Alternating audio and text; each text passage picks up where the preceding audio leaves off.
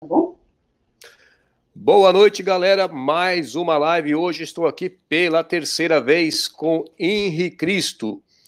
É, antes de começar a, a live, a, a Sinoé vai falar um pouco.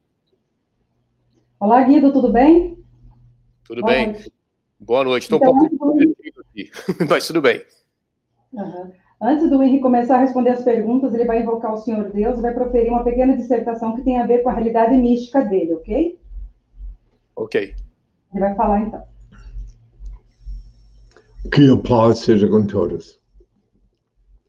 O Pai, eterno e inefável, Deus infalível, Criador do universo, das culminâncias do teu reino, do trono do teu poder, do alto do qual teus olhos temíveis tudo descobrem, tudo veem. Abençoe teus filhos com saúde, luz e justiça, que tua é toda glória para todo sempre, ó Pai. Eu sou o libertador. Voltei a este mundo para libertar o meu povo do jugo dos falsos religiosos, dos grilhões da idolatria, da fantasia e da mentira. Amo a liberdade, por isso deixo livres os seres que amo. Se voltam, é porque me reconheceram e são meus filhos, dignos de meu Pai, Senhor e Deus, que é em mim. Amar é dar tudo sem nada exigir em troca. Tardas jamais são as dádivas celestes. Bem-aventurados pobres de espírito, o reino do céu será deles. Bem-aventurados mansos, eles herdarão a terra. Bem-aventurados que choram, eles serão consolados. Bem-aventurados que têm fome e sede de justiça, eles serão saciados. Bem-aventurados pacificadores, eles serão chamados filhos de Deus. Bem-aventurados que são perseguidos por causa da justiça, o reino do céu será deles. Bem-aventurados sereis quando vos insultarem, quando vos perseguirem e quando disserem falsamente contra vós toda sorte do mal por minha causa.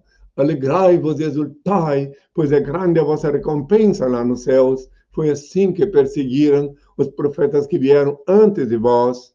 A vossa luz brilha aos olhos dos homens, e quando eles veem as vossas boas obras, eles reinam em glória ao vosso Pai que está nos céus.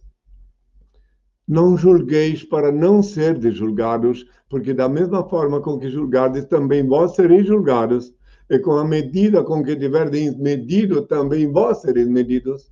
Peça e se vos dará, busque e encontrareis, bata e abrir-se-vos-á. Todo aquele que pede recebe, que busca encontra, que bate abrir-se-á. Tardas jamais são as dádivas celestes. Tenham todos a minha paz. Que venham as perguntas. Guido. Boa noite, Henrique. Tudo bem? Na graça do Altíssimo, sim. Tá certo. Então, Henrique, é, muito obrigado por ter aceito o convite de novo. Nós estamos aqui perto do Natal. É, primeira coisa, quero saber o que representa o Natal para o senhor?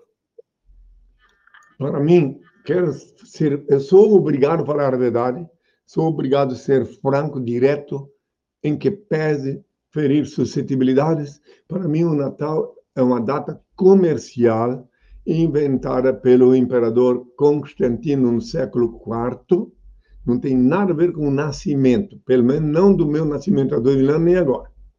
Então, o Natal, é o, eles comemoram o Natalis Solis, que é na, na ótica pagã do imperador Constantino e da, da turma dele, era a data que, ainda isso, até isso é equivocado, que era a data que o sol nascia.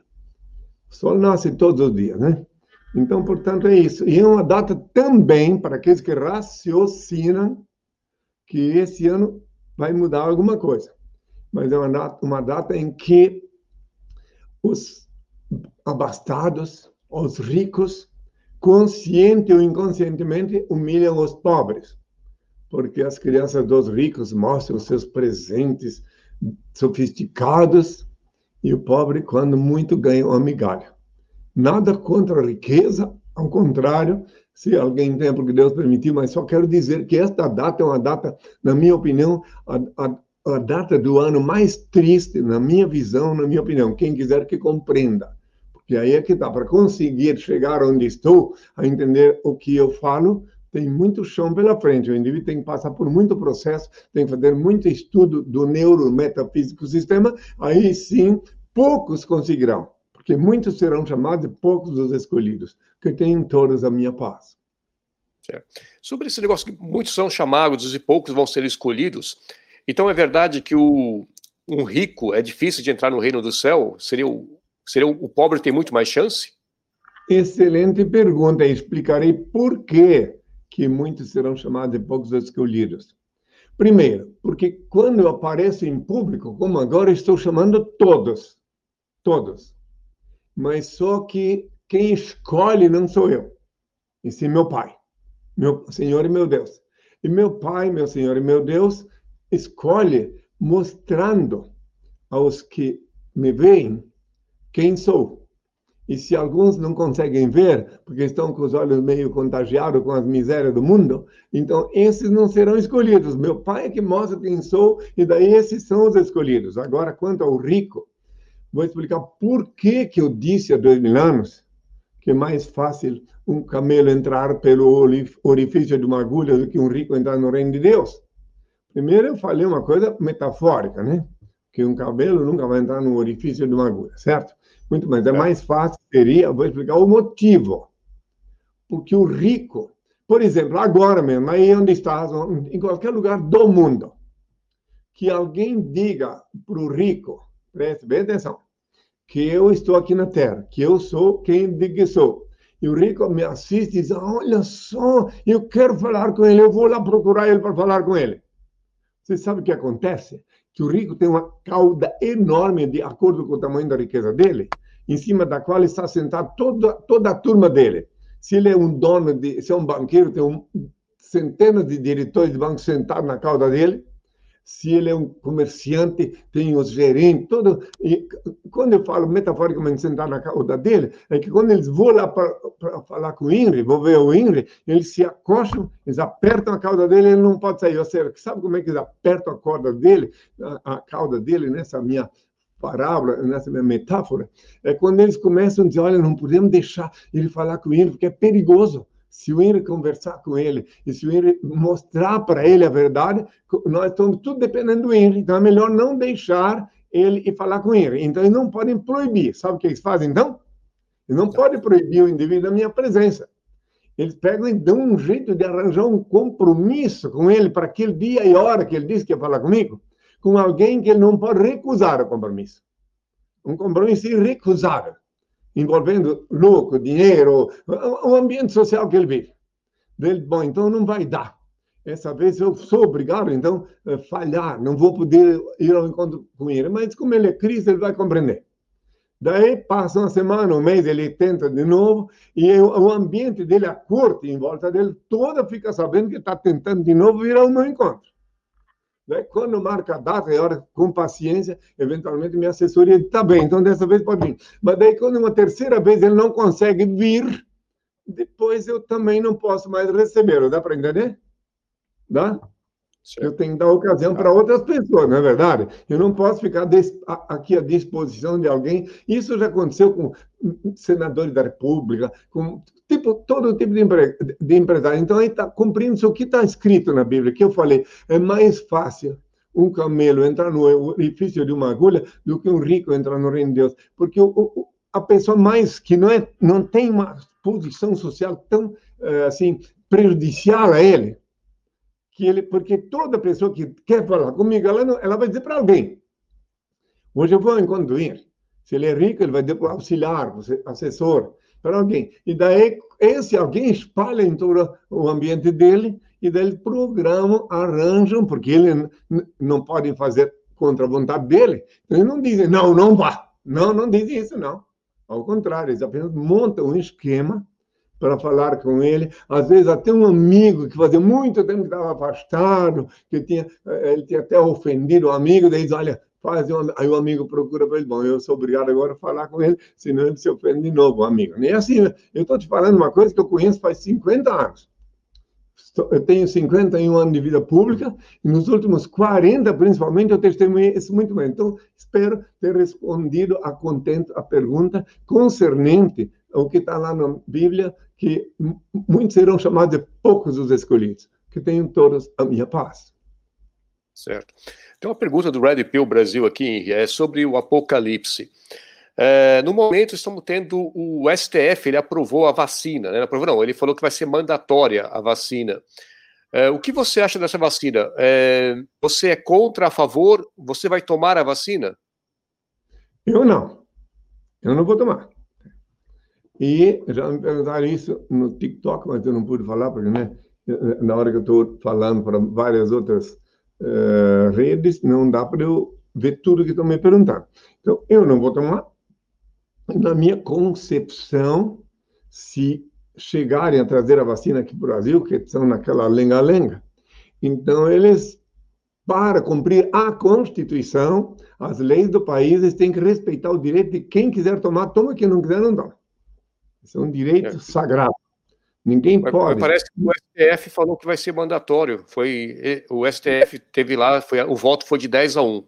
Então parece que Sim, quem não. O STF não pode violar Ei, o STF não pode violar as leis, ele é guardião da Constituição e não uh, deturpador, não para destruir a Constituição. Entende? Ele é o guardião. Entende? Então, o senhor, meu pai, que é o senhor, esse sim, tem poder, é que vai influir sobre isso. Eu, por enquanto, não, não me informaram que uh, o STF tomou essa decisão, etc. Foi anteontem. 10 a 1 o voto. Vou me confer... Vou... Você viu isso? Vocês viram isso? Eu não, não vi, não. Mas. Com certeza. Pode acreditar acima, em mim. Acima do STF está o, o Supremo Criador do Universo. Então, eu sei que nada acontece na Terra sem o consentimento de Deus. Portanto, eu espero o andar da carruagem. Por enquanto, até agora, ninguém, nenhuma vacina ficou definida. Já vejo muitas coisas, pessoas. Eh, teve uma, uma mulher que desmaiou quando tomou a vacina. É. Enfim, tem muitas coisas acontecendo, né?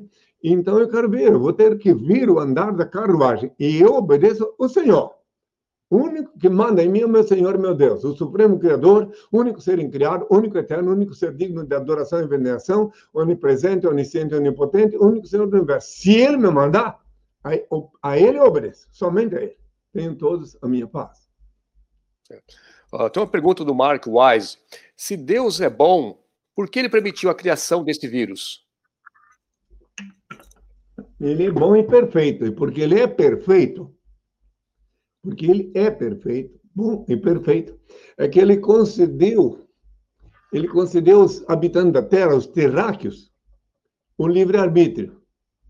Então, cada um deve pensar o que faz. Então, se alguém resolve fazer no laboratório uma porcaria desta, pode, ele permite. Mas no final, lá na frente, a justiça divina resplandecerá. Não posso explicar agora como é que vai ser castigado quem, porventura, tenha tomado essa iniciativa ou quem mandou fazer. Eu só sei dizer que lá na frente todos ficarão sabendo que a justiça divina resplandece. Fiquem todos com a minha paz. Certo. Então, uma pergunta aí, todo mundo quer saber quem está é, em controle do mundo agora. Porque estão dizendo que tem esse, não sei lá, pode ser Illuminati, maçonaria, é, jubileus. É, quem você, existe mesmo uma, não sei se é um, um complô satânico para controlar o mundo? Os terráqueos podem delirar à vontade. O chororo é livre, a risada é livre, a, a conjectura é livre, tudo livre. Uhum. Só que o comando máximo de, de todo o planeta, todos os planetas, de todo o universo, é o Senhor, o Supremo Criador do universo. Então, às vezes, aqui na Terra, alguns homens brincam de rei, de Deus, né? Mas na última hora, eles perdem o poder junto com a vida. Eu tenho testemunhado N casos, entende? Por exemplo, quem é o, o, o estúpido que não reconhece que Hitler, por exemplo, no tempo dele, pensava que ia dominar o mundo? Não pensava? Todo mundo é. sabe que, que, ele pensava em dominar o mundo, ele, Stalin.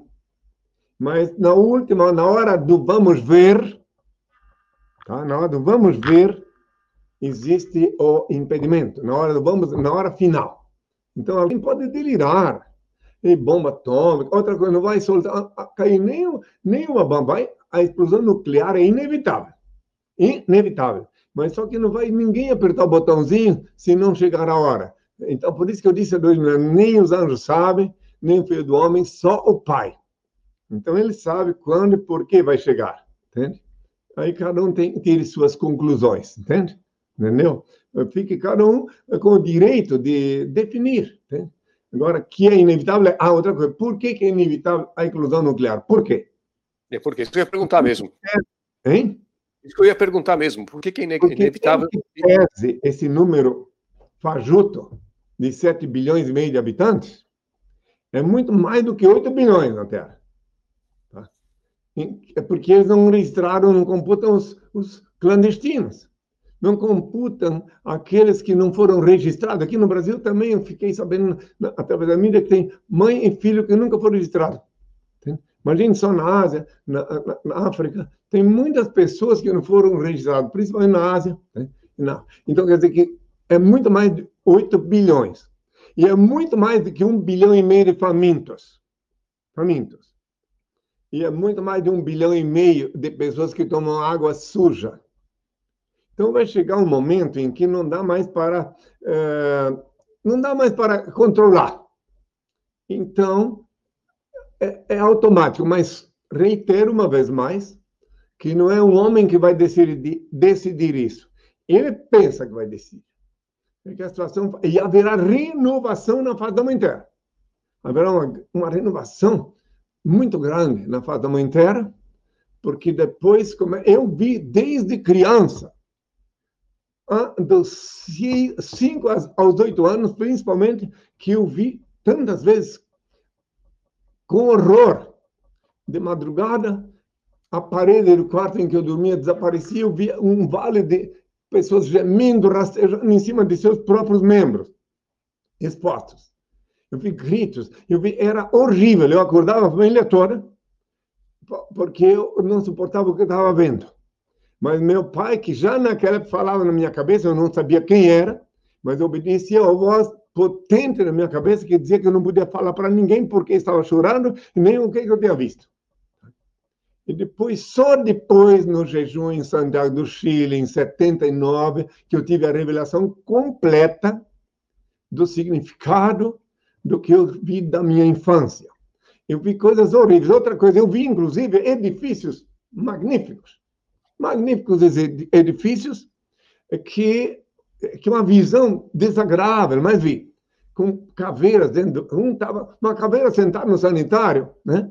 Que quando eclodiu a bomba, o indivíduo ia sentar no sanitário, tava, depois eu vi já a caveira, já nem tinha mais carro. Outro ia entrar no automóvel, outro estava entrando no elevador, vi essas caveiras todas eu vi. Né? São coisas horrorosas que eu detestei ver.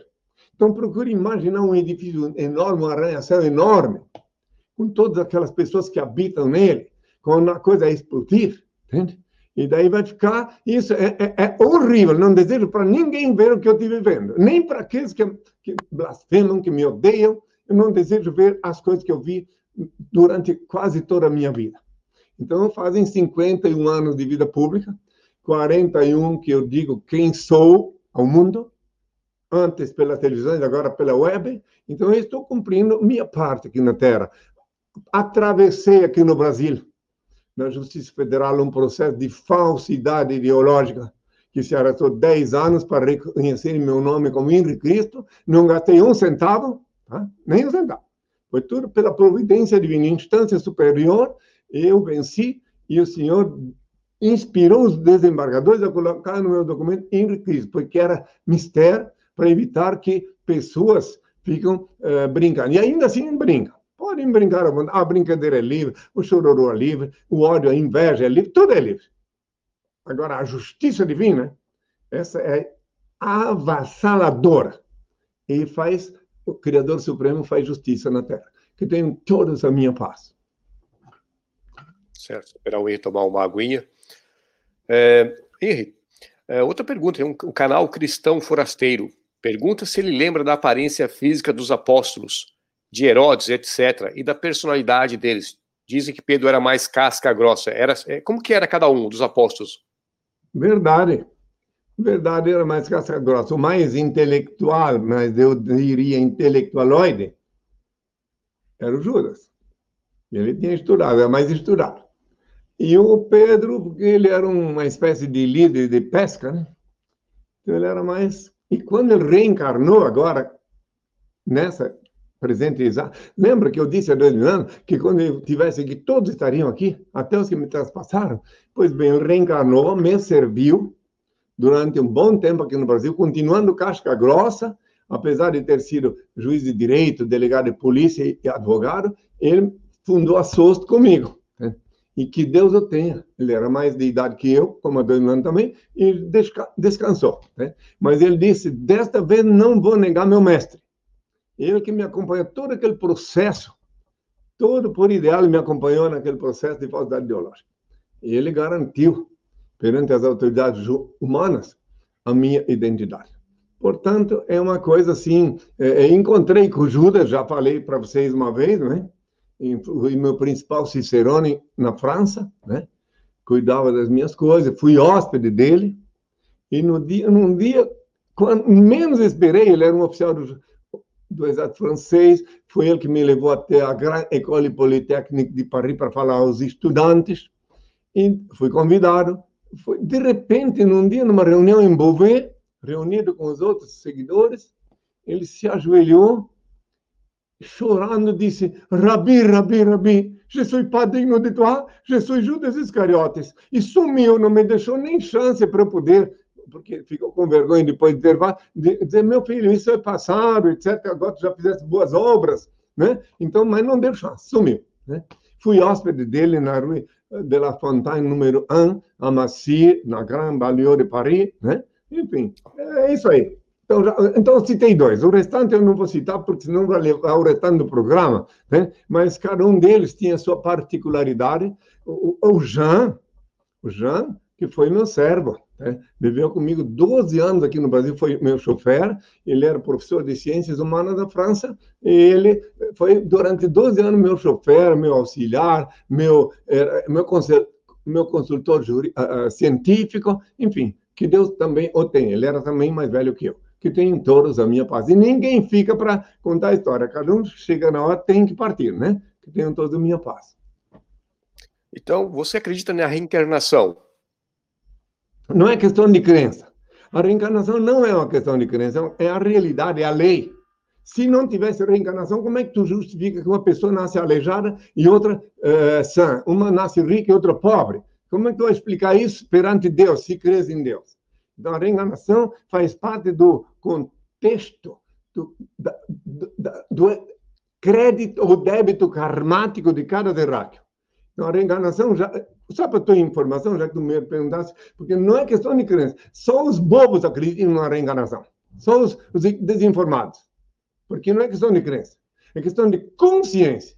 Só os intelectualoides, tá? Porque é uma questão de consciência reencarnação e não crença. Vou explicar por quê. Porque a crença gera fanatismo e a consciência gera poder, gera segurança.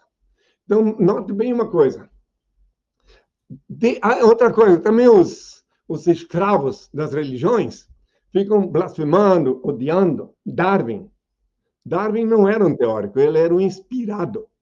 Que ele teve a mesma inspiração de, que Anaximandro, há dois mil e poucos anos atrás, que foi o primeiro a falar sobre a evolução, Anaximandro. E Darwin, inspirado, mostrou. Ele veio aqui para a América Latina, aqui para a América do Sul, mais precisamente, sendo que ele era um, um sacerdote anglicano, um, um teólogo anglicano, veio aqui para se tornar biólogo aqui. Aqui que Deus mostrou para ele os mistérios da mãe natureza, da biologia. Então, a, a reencarnação não é crença. Quem crê em reencarnação de manhã, de tarde, pode descrer. Tomando consciência, montando quebra-cabeça, juntando as peças, a pessoa é obrigada a compreender que a reencarnação é a lei divina. Note bem uma coisa.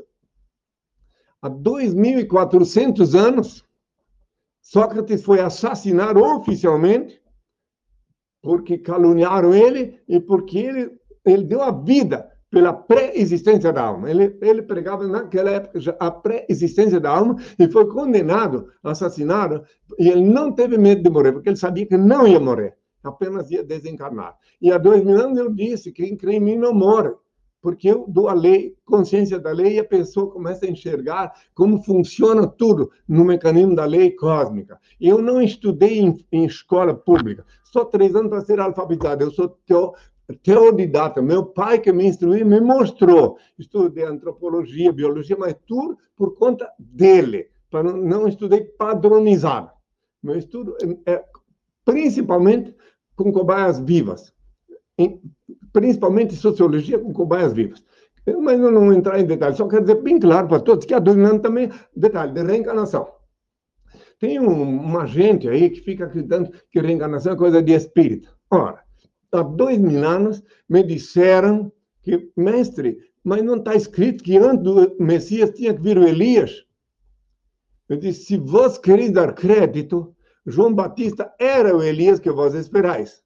Ele veio e fizeram o que fizeram com ele, ou seja, degolaram. Tem toda uma história para saber por que, que ele foi degolado. Porque numa outra encarnação, nos tempos de Elias, ele interferiu numa vida, numa monarquia, e por conta dele muitos morreram, e uma rainha disse, não, eu vou me vingar dele. E não se vingou naquela época, aí voltou, reencarnou, e mandou Herodes cortar a cabeça dele.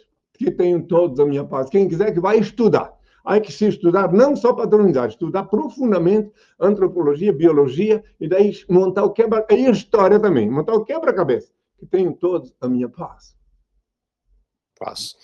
É, Henrique Cristo, outra pergunta aqui. É, não sei se ficou sabendo, faz algumas semanas atrás, o Papa, né, o Francisco, ele, ele deu um like numa foto de uma mulher no Instagram, uma mulher, de, se não me engano, estava de biquíni, uma mulher bonita, por exemplo, bem, bem gostosa. O que você acha uhum. dessa atitude do Papa de ficar olhando fotos de mulheres quase nuas e dando likes? Nada contra, ele é um ser humano. Ele é um é. ser humano, agora tudo contra ele mentir.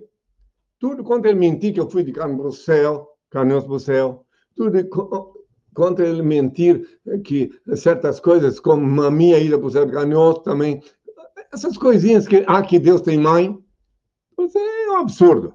Agora, o fato dele, como ser humano, ter um momento que se aflora o instinto bestial para achar interessante, afinal de contas, uma beleza carnal e, e mesmo não podendo encontrar-se com ela, se ele resolve o problema dele lá na alcova dele, sabe-se lá com quem, não importa. O importante é que ele é ser humano, é um ser humano. Ninguém, outra coisa, santo é uma vergonha, é uma mentira, é um assunto de chamar um homem de santo. É. Santo é só o Senhor Deus. Ele é o único santo. Imagine quando é que um pecador pode ser qualificado de santo.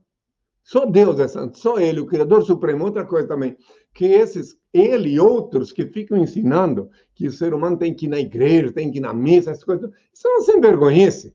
Se dizendo cristão, eu disse, tu, quando orares, entra no teu quarto, fechar a porta, ora, ora o teu pai secretamente, em segredo ele vê o que se passa e te abençoa. Tu, quando ora, Mateus 6, versículo 6, não mandei ninguém ir na igreja, lugar nenhum. Mandei rezar no quarto, com a porta fechada, o que custou muito ódio contra mim na época. Porque daí aqueles que creram em mim começaram a rezar no quarto com a porta fechada e não ia mais comprar vaca e boi para sacrificar na, no templo. Eles viram, não, se o Filho de Deus disse para eu falar com Deus diretamente, por que, que eu vou me submeter a um pecador? Aí que aumentou o ódio contra mim. Entendeu bem? Entendi. Tem uma pergunta aqui do Rafael Cota. O que o senhor pensa sobre a Bíblia Vulgata?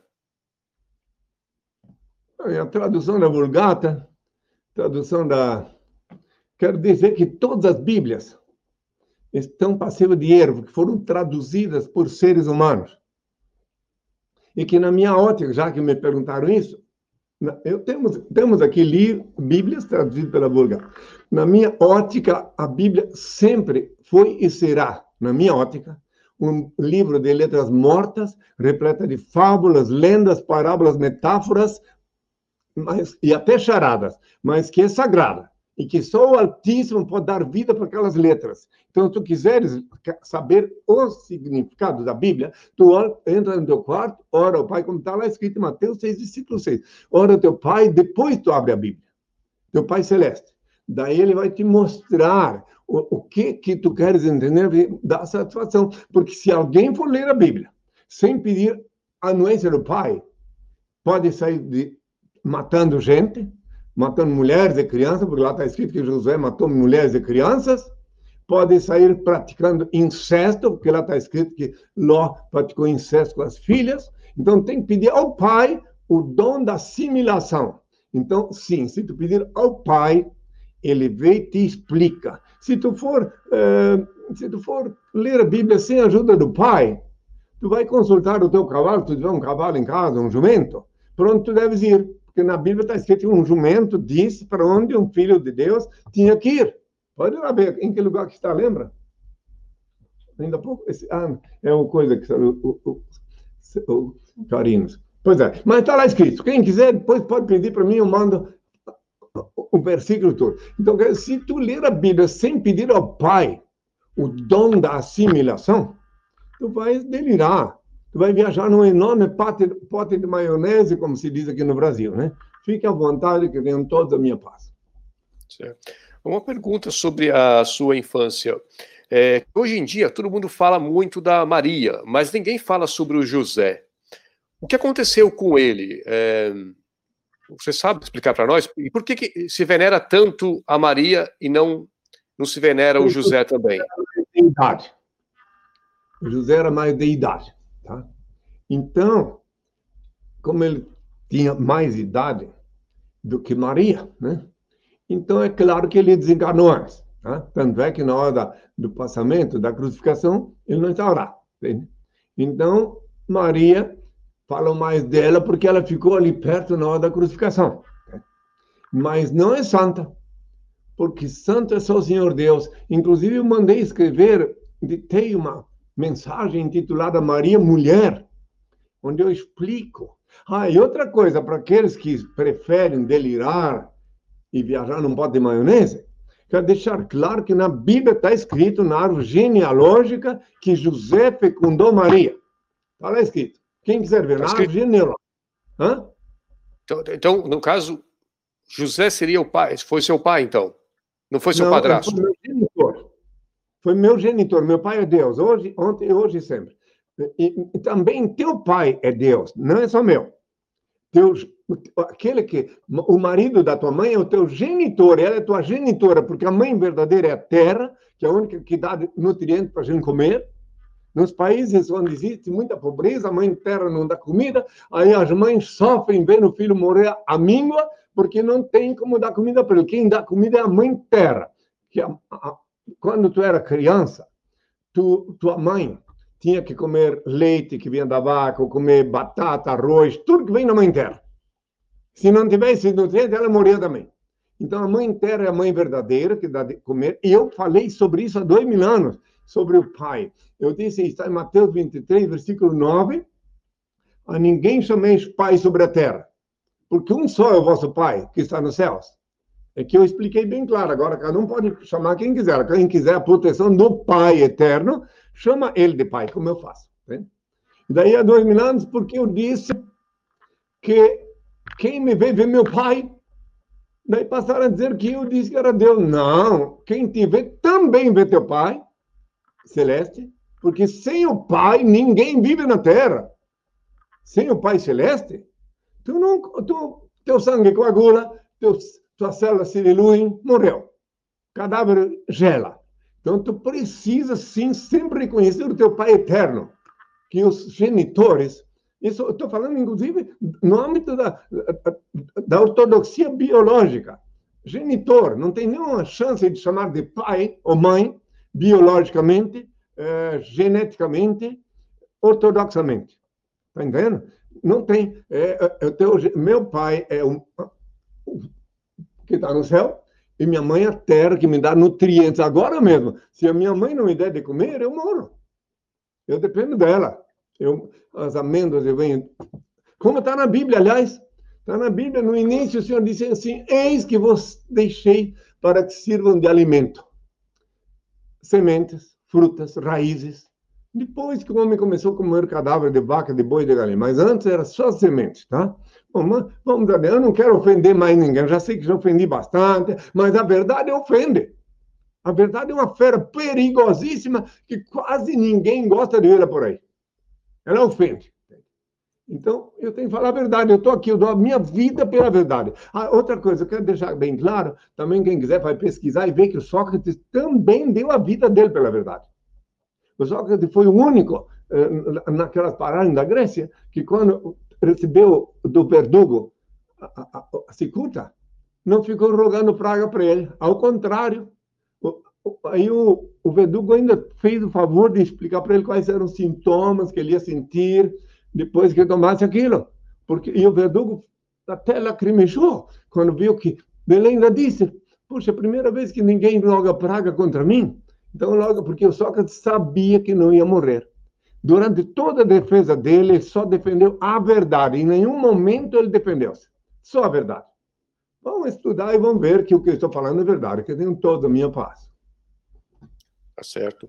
É, outra coisa assim, porque a primeira vez você nasceu é, foi em Jerusalém e na segunda-feira, na segunda, na segunda vez foi no Brasil. É, por que que foi Brasil e não outro país do mundo? Que tem se cumprir o que está escrito, né? Foi profetizado que era no Novo Mundo que o Filho do Homem vinha. E o Brasil é o país continental do Novo Mundo. E foi Deus que escolheu, eu não escolhi. Eu não posso escolher nem onde nascer, nem onde viajar de volta. É Ele que escolhe. Então, o lugar que eu nasci é, é uma pequena aldeia chamada Indaial. Na verdade, eu nasci no Rio Morto, no campo, chamado Rio Morto, o lugar onde eu nasci, que é no município de Indaial. E as duas sílabas, a, primeira sílaba do nome da cidade e do lugar que eu nasci, dá o meu nome Ingrid. In, Ingrid, I. IN. E Rio Morto, Ri. Então, Ingrid. Até isso Deus providenciou. Tá? Só para ter uma ideia. Meu nome novo que eu paguei com meu sangue na cruz. Indaial, no estado de Santa Catarina. Que ninguém é obrigado a crer. Meu pai disse que ela tem esse nome de Santa porque é do lugar que ele escolheu para o filho dele nascer. Quem quiser pode crer. Não crer. O nome dela, do, do lugar, é Catarina. Ele disse que se convenciam não chamar Santa porque lá que o filho dele nasceu. Ninguém renasceu. Ninguém é obrigado a crer, que tem toda a minha paz. É, no caso, você seria, você é vegetariano ou vegano? Sim, sim, sou, eu sou vegetariano. Mas no passado você comia peixe? Não. Não, eu, eu, sou vegetariano, não sou vegano. Sou vegetariano. Ah, e então eu, como vegetariano, eu não como cadáver. Preste bem atenção. De vaca, de galinha. O peixe ele não é animado pelo sopro divino. O peixe, quando ele é sacrificado, quando ele é preparado para o consumo, ele não tem aquela agonia que tem os animais que são animados pelo sopro divino. Porque todo o segredo está aí. Que eu me nutro com peixe, por enquanto, porque do jeito que estão poluindo o mar, capaz que daqui a pouco eu já vou deixar de comer também, né? Então é o seguinte, quando o peixe, presta atenção, ele é animado por energia da água, híbrica. Tá? Então, quando tu vês uma. Se Deus te der o dom da vidência, tu vais perceber quando a pessoa mergulha numa piscina, por exemplo, que em cima da água fica a energia superior da pessoa. E se ela ficar mais de três minutos lá embaixo, ela morre. Entende? Enquanto que o peixe pode ficar lá embaixo o tempo que ele quiser, ele vive lá. O peixe só saindo de lá que morre. Deu para Então a energia, aquela agonia que os animais, boi, vaca, galinha, peru tem na hora de ser sacrificado, que eles intuem que vão ser e vão ser. E naquela agonia, ele passa para a carne. Aí a carne deles fica eh, com essa agonia e quem come o cadáver deles tem eh, mais dificuldade. Não tô na... Eu tenho amigos que comem carne. Eu estou apenas sendo sincero. E é pecado? Então, Hã? E é pecado comer carne? Eu tenho muitos amigos que comem, Pecado é tudo que tu fizeres que faz mal para ti ou a outrem. Tudo que tu fizeres que não faz mal a ti nem aos outros não é pecado. Entendeu? Agora, se comer carne faz mal para o teu estômago, para o teu fígado, essa carne que hoje em dia está cheia de tóxico, cheia de porcaria, aí tu estás pecando contra ti. Né? Se tu, e ainda mesmo sendo vegetariano hoje em dia é uma, muito difícil, porque quase tudo está transgênico, tá, aí tem que comer umas raízes de aipim que eu planto aqui no quintal e coisa assim, e eu ainda tenho alguma relação com pessoas que me plantam sem essa porcaria de transgênica, etc. Mas mesmo assim, eu estou falando, eu estou respondendo perguntas, obrigado a ser sincero, né? Então, o problema todo está que se tu come esse animal que foi sacrificado, que ele traz no bojo da carne dele essa energia da agonia, aí ele transfere para ti em forma de ansiedade. Aqui no, no Brasil, lá no sul do Brasil, desde criança eu vejo as notícias de quando chega final de ano eles matam o peru. Você é. conhece o peru, você é brasileiro, né? Conheço. Então eles matam o peru, mas para que ele não fique com a agonia da morte, eles dão um poro de cachaça nele. Pode pesquisar. É. Então, daí, por que, que eles dão um poro de cachaça nele para não ficar com a agonia da morte? Porque a carne dele fica dura se ele não, não é embriagado. Com uma cachaçinha, uma tequilazinha, vai, fica light. Né? Okay? Primeiro deixa o peru bêbado, depois come.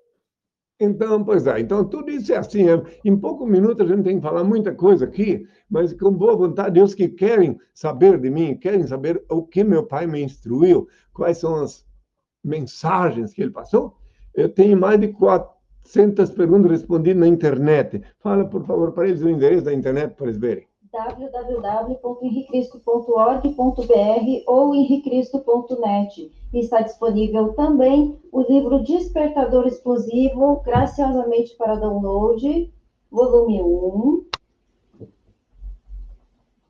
repleto de fotos, e volume 2. Bom, então daí, como eu estava falando, ela esqueceu de dizer que todo olho vai me ver, mas vai aqui em Brasília. Mas ela vai dizer, né? Todo mundo, meu pai disse que aqui em Brasília todo mundo vai me ver na hora certa, né? Mas vamos lá, qual é a próxima pergunta, meu filho? A próxima pergunta é sobre sexo, né? Tem muitos homens meu canal aqui, 99.9 homens, né? E os homens só pensam em sexo. Então, a pergunta é se é pecado sexo, pornografia e ter amantes, no caso, ter mais de uma mulher. Bem, de novo respondo, antes de concluir a pergunta, com o que já falei ainda há pouco. Ele pergunta se é pecado. Pecado é tudo que tu fizeres que faz mal a ti ou a outrem. Tudo que tu fizeres que não faz mal a ti nem aos outros não é pecado. Por exemplo, se tu tens uma, tu é casado, tens uma mulher e tu vais arranjar uma companheira e ela fica sabendo, ela fica te odiando, é, enfim, tu humilha ela, aí estás pecando. Entende? Então, daí, todos, o segredo é que ninguém é obrigado a casar.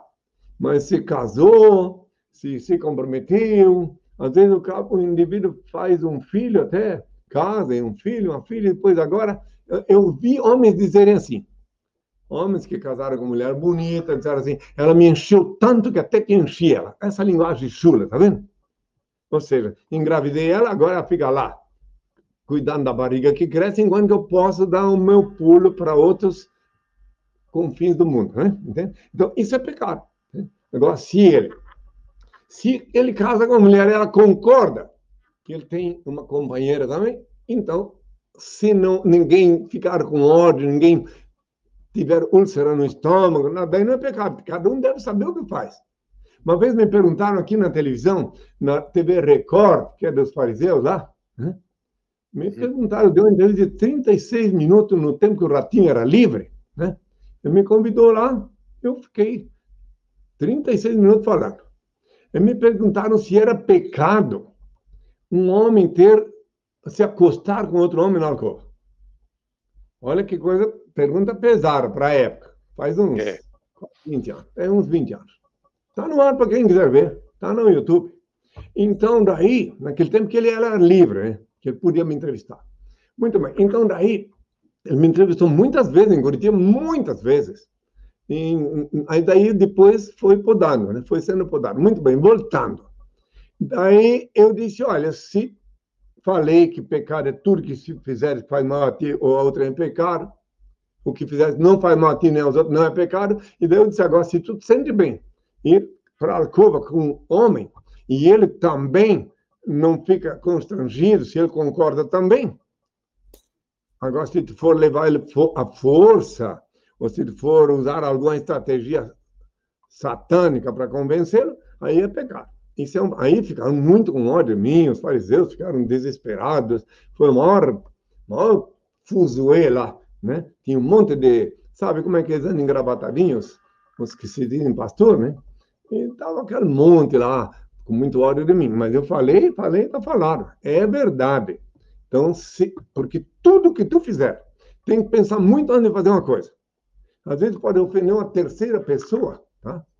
Eu, eu vejo casos, aconteceu recentemente, vi casos de pessoa que foi, é, depois que se juntou um tempo com uma mulher e tal, e depois ele foi se envolver com outra. Pecado. Porque, principalmente se a mulher tem filho. Porque daí ele cria uma expectativa para ela de que pode, inclusive, é, ver que vai ter um padrasto para o filho, essas coisas todas. E depois ele pega e sai de fininho e deixa a pobre coitada, né? E, e, e, a criança iludida. Isso é pecado. Pecado grave. Não se pode enganar. Enganar é pecado. Todos os sacerdotes, bispos e, e pastores que mentem todos os dias dizendo que eu fui para o céu de caminhão, estão pecando. Porque eu não fui de caminhão para o céu e a ciência hoje em dia prova que eu não fui. É mentira. Porque a ciência hoje em dia explica que lá em cima a temperatura confina 273 graus Celsius negativos, não tem ar para respirar. Então é uma mentira cabeluda. Aliás, aproveito o ensejo para lhes dizer que eu expedi esses dias atrás uma circular a mando do Senhor para que todos soubessem que a prova do pecado de dizer que eu fui de caminhão para o céu.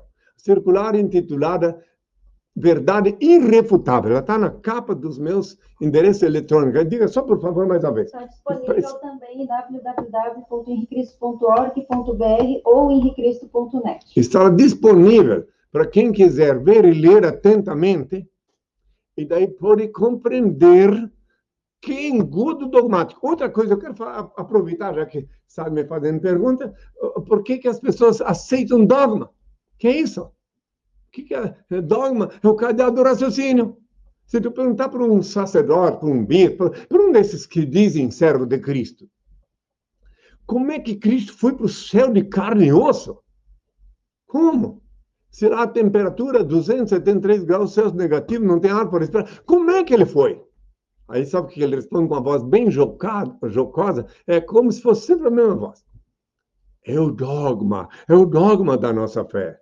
E ninguém para para pensar que dogma é o cadeado do raciocínio. Esses dias eu mostrei na televisão aí o cadeado do raciocínio, e daí eles viram. Aí eles viram que, eh, na hora que eu mostrei, até uma rede caiu. Entende? Até caiu. Porque eu mostrei um cadeado para poder oferecer uma imagem. Né? Então, imagem vale mais que mil palavras. Quando tu aceita um dogma no teu raciocínio, está aceitando um cadeado que te proíbe de voltar a funcionar. Aqui estou vendo alguém falando um sem vergonha que vendeu semente de feijão por mil, é. mil reais. Que é isso? Valdomiro. Ah, já sei. Ah, tá. É, eu já sei. É o tal de Valdomiro, que eles dizem, chamam de Exato. Valdomiro. É, exatamente. Exato. Sapaneado, esse era. Pois é, eu vi, eu vi. Eu vi esse. É, é, que coisa mais absurda, né? Então, aqui eu estou vendo também uma pessoa perguntando assim, Risete são celibatárias. Claro que elas optaram vir servir ao Senhor, enquanto elas estão aqui, elas oram ao Senhor, e o Senhor lhes dá poder para sobreviver em pureza dentro do reino de Deus. Certo. Ali, o rapaz viu que ele entendeu? Dogma cadáver assassino, frase bem verdadeira. É isso aí. Dogma não cabe nem na ciência em lugar nenhum. É uma palavra nefasta, que tem todos a minha paz. Paz, Henri. É um canal aqui cheio de pessoas inteligentes, Henri. É, os caras estavam pedindo para você voltar aqui, né? Muito obrigado de novo por voltado, né? É, outra pergunta: se um homem, né? Falando de pecado de novo, um homem sai com uma mulher que, na verdade, é um homem que virou uma mulher, né, essas mulheres trans. É, isso é pecado ou isso, no caso, seria uma viadagem? Isso faz parte dessa corte de coisas inusitadas que estão acontecendo como sinal do apocalipse que está se chegando, né? No final dos tempos está previsto que as pessoas vão pensar, como não vai acabar, então eu vou fazer isso. Tem homens, às vezes, que tem uma coceirinha lá no final do intestino e nunca, nunca fez, mas agora quando o mundo vai acabar, já vou experimentar também isso. É assim que está acontecendo, coisas assim, entende? Você entendeu o que eu estou falando? E daí, então, e daí depois uns que se precipitam. Já vi na televisão, vi na mídia, quem teve, se amputou yeah. e depois, depois se arrependeu. E até se tornou eh, bem conhecido aqui no Brasil. Então, tem casos assim. Eh, agora, cada cabeça deve decidir o que fazer com o corpo, entende? Então, eu sou regente de alma, eu falo sobre as almas, eu ensino as pessoas a ver com a alma limpa. Agora, daí para frente, quando alguém decidir fazer alguma coisa fora do trivial com o corpo, faça por sua conta e risco. Entende? Não proíbo ninguém de nada. Ao contrário, eu instruo, ensino a lei, como é que funciona, eu posso. Já que tu está falando que tem muitos homens aí, então vou explicar por que, que tem alguns homens. Meu pai me mostrou quando eu jejuava lá no México, eu fiz um jejum de nove dias no México. Então, ele me mostrou porque tem alguns homens que precisam, sentem essa necessidade de sair do armário, né? como eu disse é. agora. Né? Porque lá no organismo humano, no final do organismo humano chamado intestino, lá no final, também popularmente conhecido como reto, enfim, lá tem um ponto vulnerável que se tocar ali, né? Então a pessoa pode experimentar um, um orgasmo, né? Um, um descontrole, da, porque o orgasmo nada mais é do que o descontrole da mente. Não sei se sabiam disso, tá? Vou explicar. Uma pessoa, por exemplo, ela quando ela tem um orgasmo, ela perdeu o controle da mente naquela hora, naquele momento. Né? É em francês fala de a pequena morte, né? Em petit... É, tivesse condições, ele controlava, como eu sei de alguns que já conseguiram. E foi quando meu pai me deu poder para cá e me mostrou que eu não devo mais olhar minhas filhas, desde 79, como os homens olham. Eu olho todas, filhas e filhos, com um olhar paternal, como estou te olhando agora, eu olhando as que estão aí, eu olho com um olhar paternal. Eu não tenho aquela, aquele olhar que é peculiar, aos que ainda estão navegando em águas pesadas por conta da inquietude sexual. Na graça do Altíssimo, minha realidade é outra. Eu ensino os meus discípulos, aqueles que querem, nem todos conseguem, através da oração, a transmutar as energias do sexo. Muito bem.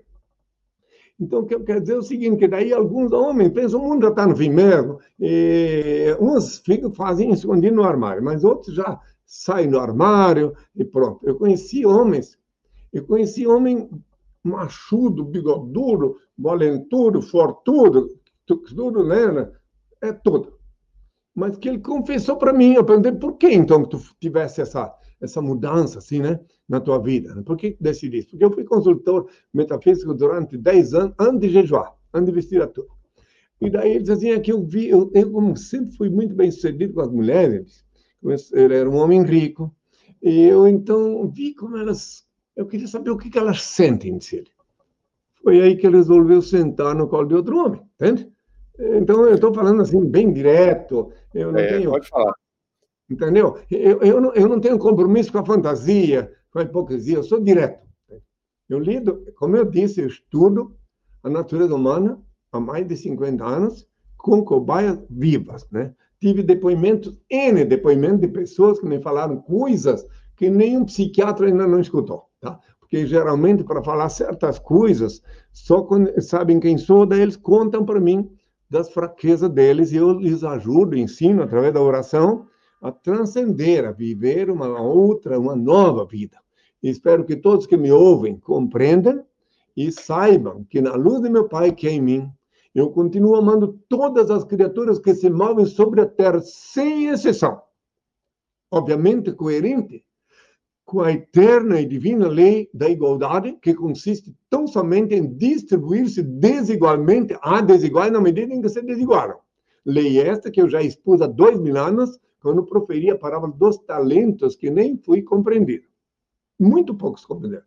Então, quando eu falo todas as coisas, quero que saibam que até aqueles que estão balançando a cabeça, blasfemando, me odiando, eu os amo.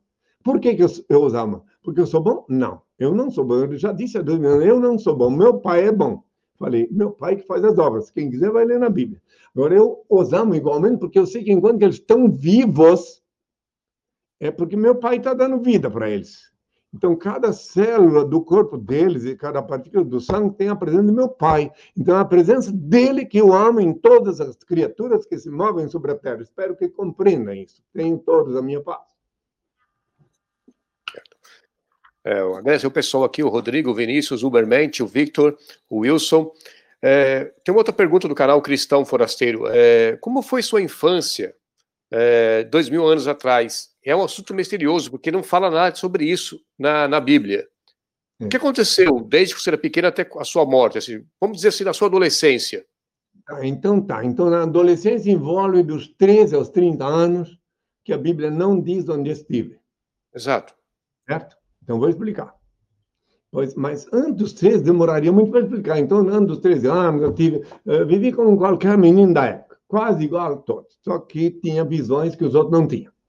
Mas, depois dos, dos 13 anos em diante, que a Bíblia não diz onde estive, eu estive por influência, por domínio do Altíssimo, cumprindo o que está escrito em Isaías 7, versículo 14, que uma virgem daria à luz a um filho, se chamará Emanuel, e comerá manteiga e mel até aprender a separar o mal do bem.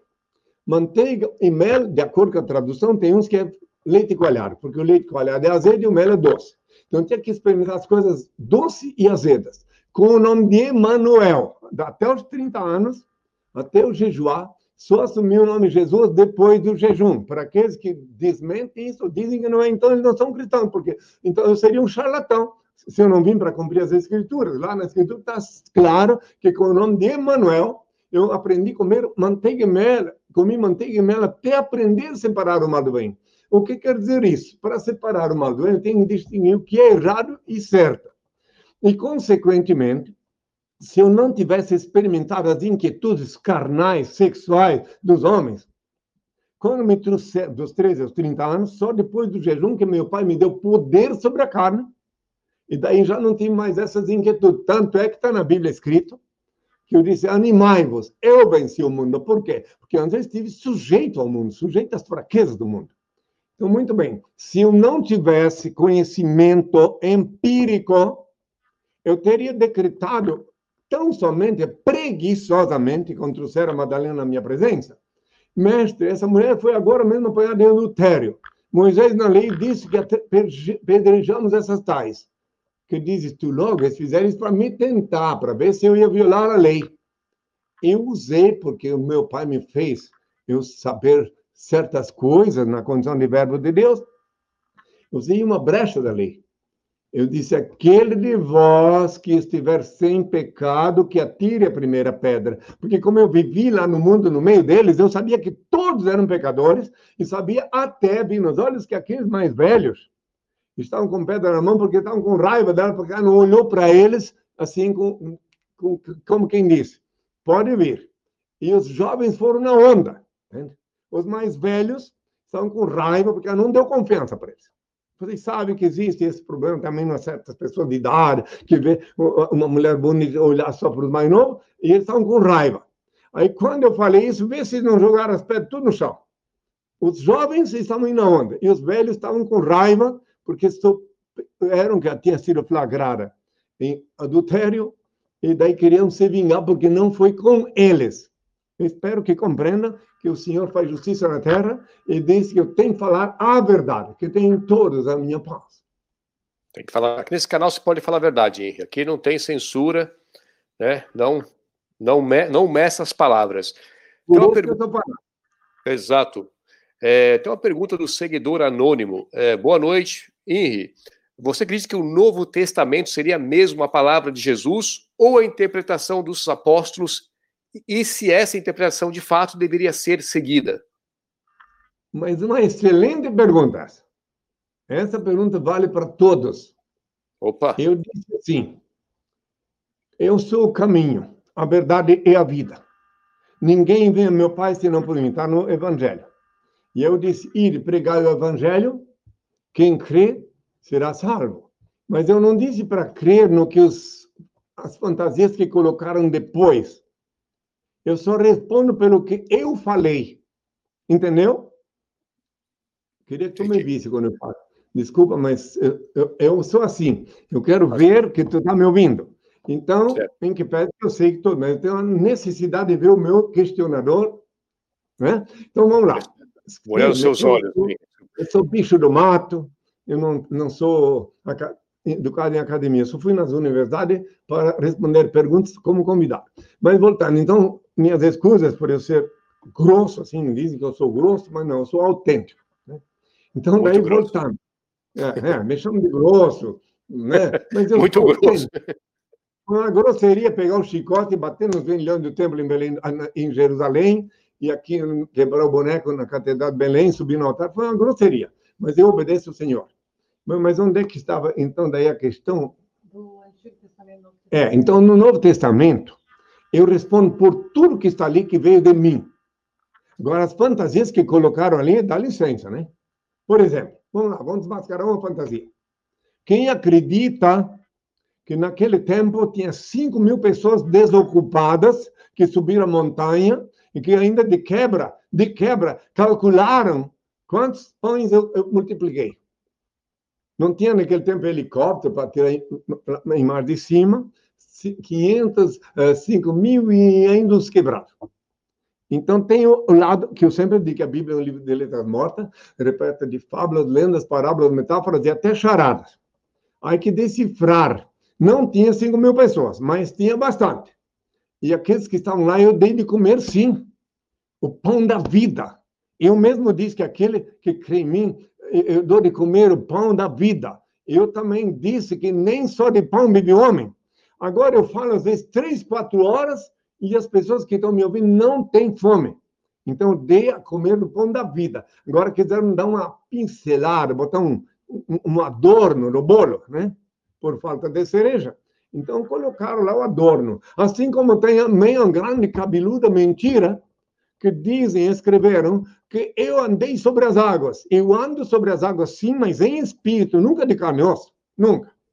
nunca Num barco, entende? Então, aí ah, fizeram por conta deles. Depois, depois, eles queriam, até isso de mandar para o céu de carne e osso, preste bem atenção. Por isso que é importante ler a, a, aquela é, circular verdade irrefutável, que lá explica o que, que aconteceu com o meu corpo e tudo circular intitulada Verdade Irrefutável. Daí eu explico por que que meu corpo, por que que José de Arimateia tirou meu corpo da sepultura e me deu uma sepultura anônima. Eu explico. Para que cessasse a sessão de ultraje que ainda perdurava depois da crucificação. Mas quem quiser ler inteiro vai compreender. Quem lê aquilo ali, ninguém, depois que lê aquilo, vai continuar acreditando nessas mentiras que pregaram durante dois mil anos. Então, o Evangelho, tudo que está lá, que veio de mim, eu respondo todas as fantasias que estão lá, que eles colocaram por conta deles, lembrando que o Evangelho foi escrito muito depois de mim. Inclusive, o Lucas nunca esteve comigo fisicamente, ele fez um trabalho muito importante, diligente, de pegar um pouco ali, um pouco lá e montar. E principalmente a coisa mais importante que o Lucas escreveu lá foi sobre a minha reprovação. Lucas 17, versículo 25 a 35, está escrito que eu, quando voltasse aqui na terra, que eu falei, isso eu falei, eu vi que eu falei, que seria rejeitado a priori por minha geração. Está escrito que assim como foi nos tempos de Noé, assim será o dia que o Filho do Homem se manifestar. Comiam, bebiam, casavam-se, davam-se núpcias, até o dia em que Noé entrou na arca e veio o dilúvio consumiu tudo. Assim será no dia que o Filho do Homem se manifestar. Ou seja, comem, bebem, até chegar o dia que vem o dilúvio, que está previsto, o dilúvio de fogo, o dilúvio atômico, hein? e daí se cumpriu o que está previsto. Bom, é o seguinte, eu gostaria de responder mais algumas perguntinhas, mas para ter um, um, meio, um minutinho de, de folga aqui, se certo. quiserem continuar comigo, a, a discípula explica mais sobre o livro, só não dá nem um minuto, e daí eu posso continuar. Tudo bem, tudo bem. Então, pode ser dois minutos, não tem pressa. Então, pessoal, não esqueçam que todos os sábados, ao vivo, às 11 horas da manhã, tem Henrique Cristo TV. Mandem suas perguntas através do e-mail henriquistonaweb.gmail.com e acessem www.henricristo.org.br ou henricristo.net, onde está disponível graciosamente para download o livro Despertador Explosivo, volume 1, repleto de fotos.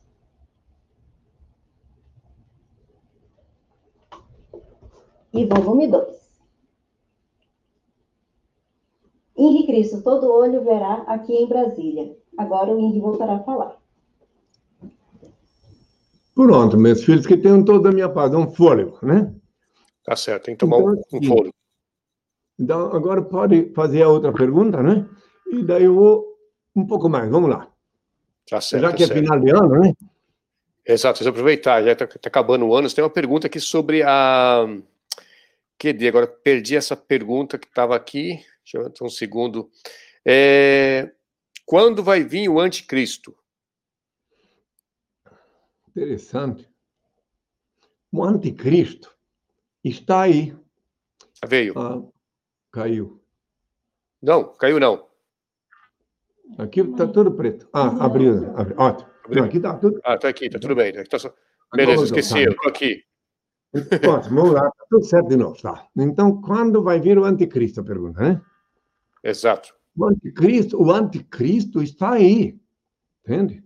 E preste bem atenção. O que quer dizer anticristo? É quem é contra Cristo. Então, todos que são contra mim são contra Cristo, são anticristos. Agora, o, o chefe dos anticristos, o anticristo mor, é aquele que lidera o maior número de pseudo-cristãos, porque dizem que são cristãos, mas não obedecem o que eu ensinei. A principal mensagem que eu deixei há dois mil anos foi tu, quando orares, entra no teu quarto, fechar a porta, ora ao teu Pai Celeste, em segredo ele vê o que se passa e te abençoa. Mateus 6, versículo 6.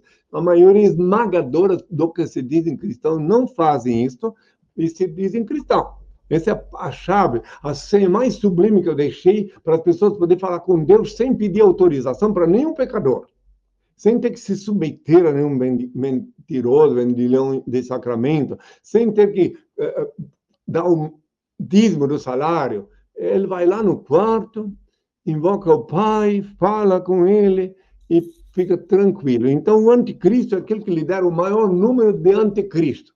Entende? E todos aqueles que são contra Cristo, que eu sou Cristo, hoje em dia, desde o ano 2000, legalmente, oficialmente documentado. Então, inclusive, falando nisso, agora lembrei que lá na Inglaterra tem um homem, o Ernest, que deixou uma herança para Cristo, né? quando ele partiu. E daí eles, os franceses me disseram que eu fui expulso da Inglaterra, concluíram, porque tinham medo que eu fosse lá pegar a herança. E eu não estou em busca de herança nenhuma, não tenho interesse nenhum. Interessante, é bizarro isso, entende? É, ele deixou uma herança, né? Está lá, diz que tá na, alguém já me mostrou que está lá na coroa e tal, né? Mas isso não me interessa, é só dizer que se eles, porventura, cedessem, eu, como homenagem póstuma, para ele, fazia construir uma pequena capela, né? Para ter um, uma plaquinha com o nome dele. Mas isso não me interessa, porque eu nunca vou ter bens materiais. Eu estou falando aqui no reino de Deus, eu dava a ocasião de ter uma capela com o nome dele, como uma homenagem póstuma. Mas como esses que estão sob o controle dessas coisas nem sabem que alma, que espírito, é que a pessoa desenganou, mas não morreu, porque ninguém morre, apenas desengana. Então, se a pessoa vê que a última vontade dela foi realizada, ela é, é, entra em regozijo, né? Bom, isso é outra coisa. Mas então, vamos lá. Faz... Se eu não concluir a pergunta, pode continuar. Concluiu. É, uma pergunta do Wilson, uma pergunta parece que meio complicada, e grande. Primeira questão, quem são as bestas Dois, quem é o anticristo e quem é a mulher que está sobre os montes? Você já respondeu do anticristo, mas quem é a mulher que está sobre os montes? E o que é, significa então... 666? Muito excelente, excelente. É, vale, tem mais ainda. Pois está escrito que não vamos comprar e nem vender. Tá, espera um pouquinho, vamos lá. Vamos por etapa, porque eu posso responder vamos uma pergunta. Eu vou deixar aqui, né?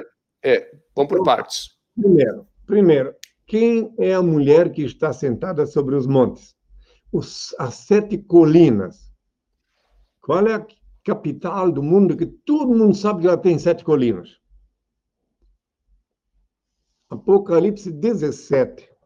Lá está a mulher, a Madonna do Apocalipse 17, se corrompendo, babujando os líderes do mundo, e ela é a Madonna da cidade das sete colinas. Procure ver qual é a cidade. Queres que eu responda qual é, eu te digo, mas se não, quem sabe lá alguém vai descobrir. Sabe qual é a cidade das sete colinas? Israel? Jerusalém? Não. Ah, a cidade das sete colinas é Roma, meu filho. É Roma? É a coisa mais fantástica. Como é que há dois mil anos, o Apocalipse veio há dois mil anos atrás. E como está lá previsto que a Madonna ia se corromper com, com os líderes do mundo inteiro, na cidade das sete colinas. Quem que não viu, pode ver depois que minha aparição aqui terminar, pode ir lá ver no uh, Apocalipse 17. Pode ir lá ver. E daí pode pesquisar, para quem ainda não sabe, nem todo é obrigado, é obrigado a conhecer geografia, como eu também não conheço nada, senão só o que meu pai me mostra. Né? Só conheço o que meu pai me mostra. Então daí vai lá ver que a cidade das sete colinas é Roma. Né? Eu estou respondendo a pergunta. Né? Bom, eu, eu, número 666. Né? Certo. É, né? Eu é o que significa 666.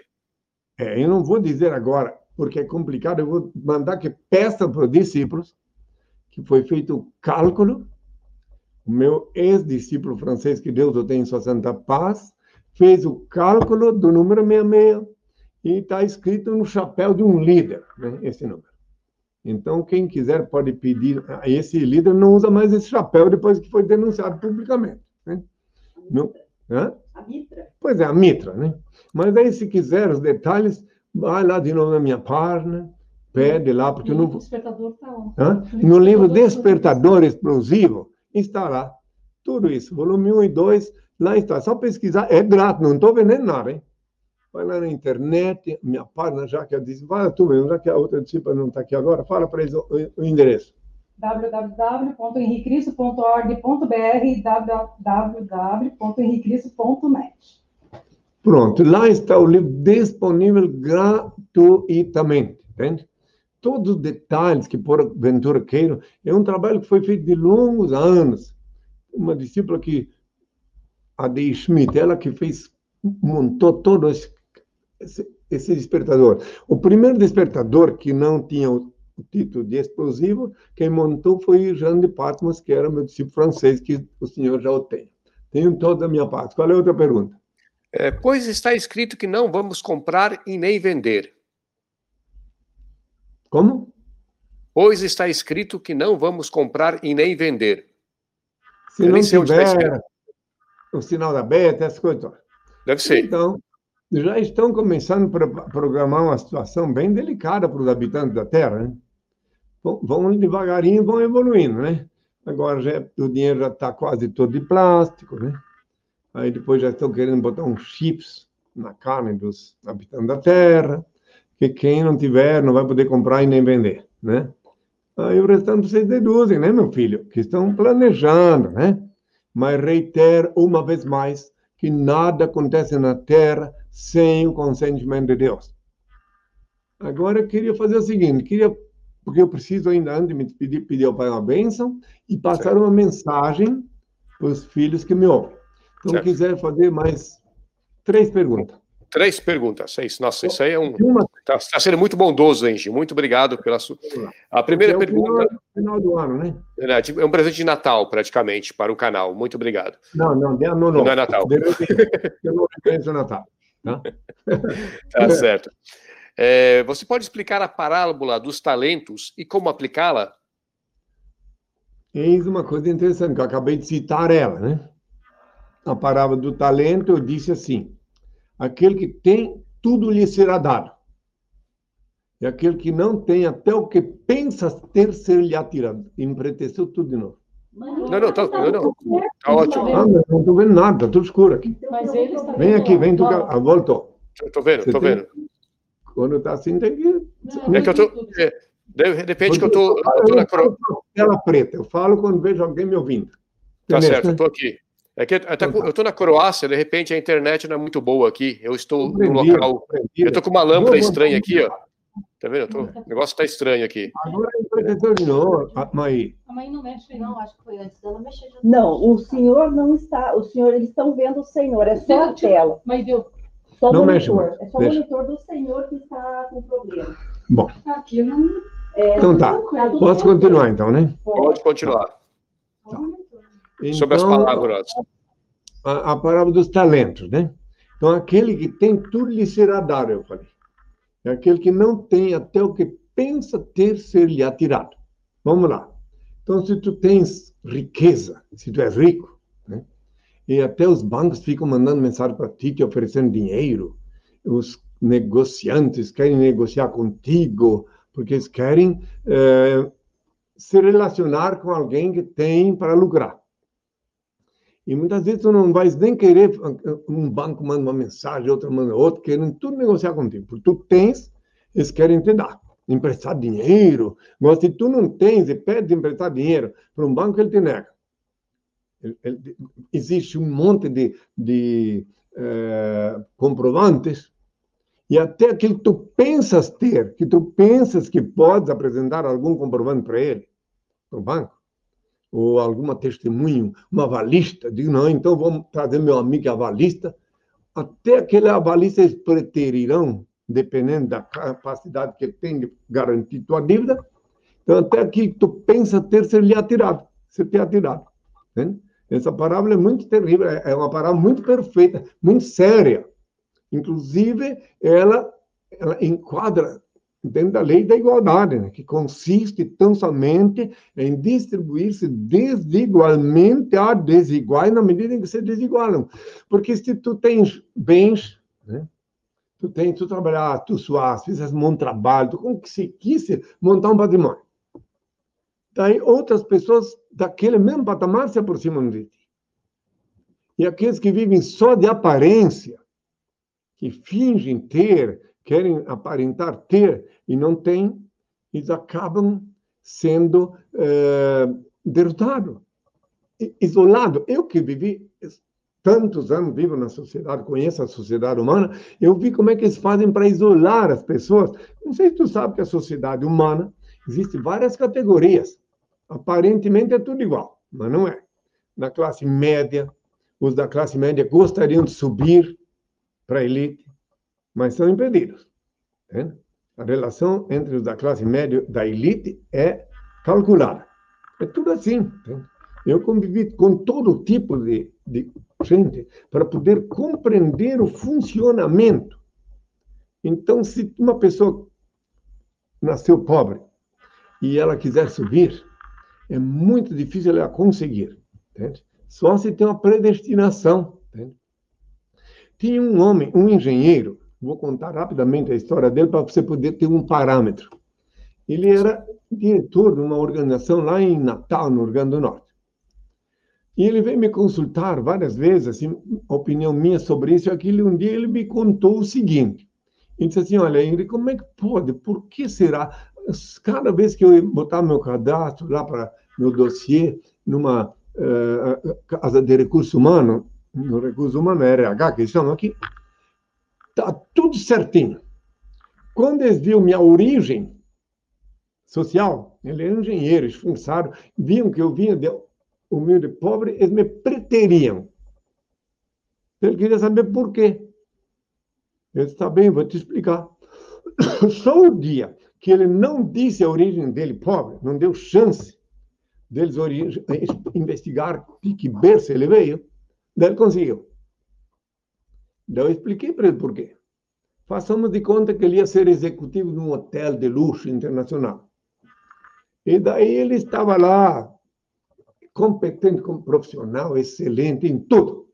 Mas se ele vem de origem pobre, um belo dia, quando ele estava tomando uma decisão importante para a organização que ele trabalhava, aparecia uma irmã dele, uma, até a mãe, algum parente, que estava com uma necessidade veemente, vinha lá bater a porta, fazia um escândalo se ele não viesse falar com essa pessoa. E daí prejudicava. Então, é, é uma coisa fria e calculista.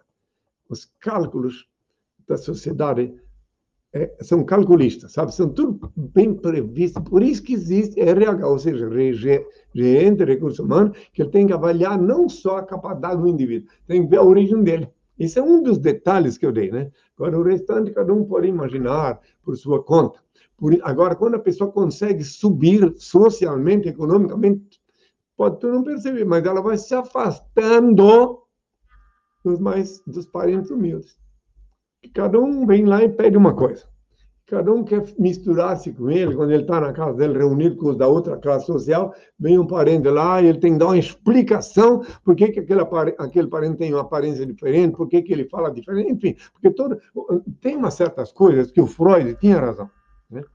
Tem algumas coisas. Quando ele diz que o homem é fruto do meio. Então, ele, é nesse sentido, que apesar que Medner foi muito mais sábio, na minha opinião, do que Freud, né? Mas nisso eu sei por que, que ele falou. Né? Mesmer, que muita gente não conhece, né? foi um, um, um grande cientista da neurometafísica. Neurometafísico ele era. Tá? E ele foi expelido da, da Áustria porque eh, eh, ele estava. A Áustria ficou pequena para ele, as autoridades não quiseram mais ir lá. Na França, ele criou uma situação que até o rei se sentiu diminuído. Daí ele foi viver o resto da vida dele numa pequena cidade, se não me engano, na Suíça. Uma história, Mesmer, quase ninguém fala dele, mas foi um grande cientista, muito honesto. Ele foi mais preterido por causa da honestidade, que ele preferiu, optou pela sinceridade, pela autenticidade. Isso é muito difícil, é perigoso, é crime aqui na Terra ser honesto, ser sincero. Aqui, aqui na Terra, na tua conjuntura, é. É, é crime. É, o indivíduo que só fala a verdade, ele vai ficando isolado.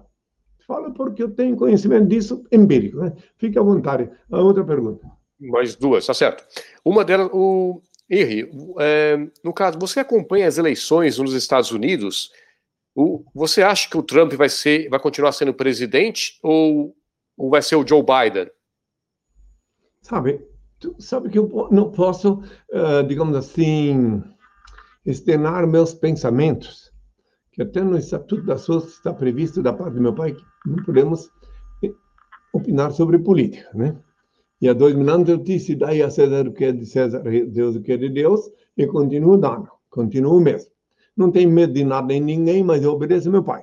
Agora, se fosse para eu, digamos assim, opinar sobre alguém para ser eleito, né, presidente dos Estados Unidos, né? Poxa, dá licença, né? Se fosse para eu opinar, né? Fique só entre nós aqui, né? Se fosse para eu opinar, eu diria que ele tinha que achar, ter achado um outro candidato. Essa seria a minha opinião, tá? Principalmente porque esse que está nas retas finais aí tem uma idade mais difícil para enfrentar o momento atual, e o outro também, enfim, eu não tenho, não quero opinar. Mas, poxa, eu, vi, eu vejo no cenário mundial tantos homens com 50, 60 anos. E note bem, eu estou com 72 anos e eu estou falando isso, hein? porque eu vivo diferente deles, entende? Eu me alimento diferente, eu tenho, estou aqui com uma predestinação que o meu cabelo estará branco da cor da neve quando todo olho me verá. Então, estou falando deles para ver que eu não estou contra as pessoas de idade, e sim que eles têm vícios, têm hábitos, que podem, a qualquer momento, eh, tirar ele de cena. É isso que eu digo. Então, será que nos Estados Unidos não teria? Eu vi, eu vi os candidatos, eu, eu acompanho, eu tenho consciência mundial, universal. E eu vi que tem, sim, pessoas muito competentes, eh, de menos idade, né, que poderiam, sim, dar um, um impulso na política.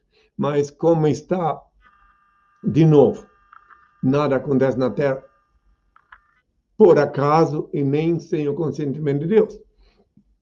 Então, todo esse embrólio que está se vendo agora faz parte de um todo do jogo. Isso faz parte para cair as máscaras daqueles que acham que está tudo muito certo. Olha, eu fui banido do Consulado Geral dos Estados Unidos lá em, México, mas nem por isso tem alguma coisa contra. Não.